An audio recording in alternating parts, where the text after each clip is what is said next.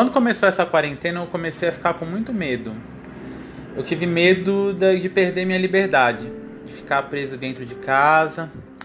E não só disso, mas medo de não conseguir mais encontrar as pessoas que eu amo, é, de fazer aquilo que eu tenho para fazer, de desempenhar as minhas funções bem, de encontrar os meus amigos. É, tudo isso me deu muito medo. E eu acho que é um medo que nós compartilhamos nesse, nesse momento, né? Eu lembro que eu vi a mensagem de um amigo do Rio de Janeiro, missionário, que dizia que ele se sentia preso dentro de casa. E eu compartilhei esse sentimento. Mas foi aí que eu comecei a lembrar de Paulo de Tarso. É, Paulo de Tarso foi o maior missionário que o nosso mundo já conheceu. Ele viajava pelas igrejas da Ásia, na Europa e propagava o evangelho. Só que teve um momento da vida de Paulo em que ele foi preso é, para ser levado até Roma e ser julgado. E daí você pode pensar, nossa, acabou o ministério de Paulo aí, né? Como é que ele vai ser um missionário é, se ele está preso, né? Mas o que eu acho bonito no, no exemplo de Paulo de Tasso é que dentro da cadeia, Deus deu a Paulo de Tasso uma estratégia. E essa estratégia foram as cartas.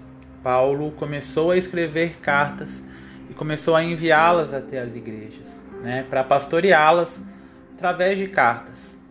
E essas cartas que Paulo enviou são hoje boa parte são as cartas da prisão, né? São boa parte do que a gente conhece como o Novo Testamento, que é a base da fé cristã, né? É a é a base do cristianismo. Então veja só que ironia, vejam só que ironia. Quando Paulo foi preso, é aí que Paulo começou a parte mais importante do seu ministério, né? Porque boa parte das igrejas que Paulo plantou na Ásia, Éfeso, é, morreram. Né? Hoje, se você for viajar até lá, você só vai ver as ruínas do que, do que foi aquela civilização e, consequentemente, do que foram aquelas igrejas né? plantadas naquele lugar. Mas o Novo Testamento está conosco, né? sustenta é, alimenta a igreja do Senhor Jesus até os dias de hoje.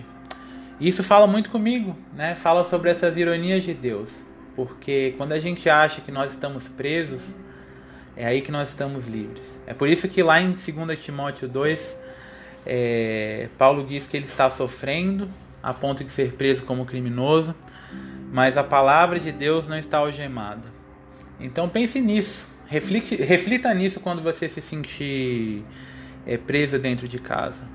Deus, nesse tempo, vai nos dar estratégia através de tecnologia, através da internet, é, através de, desses instrumentos que a gente tem hoje, para que a palavra de Deus vá mais, vá mais longe, né? E a palavra de Deus nesse tempo é, tem ido mais longe. Então, não se sinta preso. Se você acha que você está parado, ore a Deus, porque Ele vai lhe dar estratégias para que nesse tempo você frutifique mais do que você frutificou em outros momentos da sua vida. Esse é o 4 Minutos na Rede. Nos siga no Spotify, no Deezer. Se for no YouTube, é, assina nosso canal, clica no sininho. Assim você nos ajuda muito. Um forte abraço, até a próxima.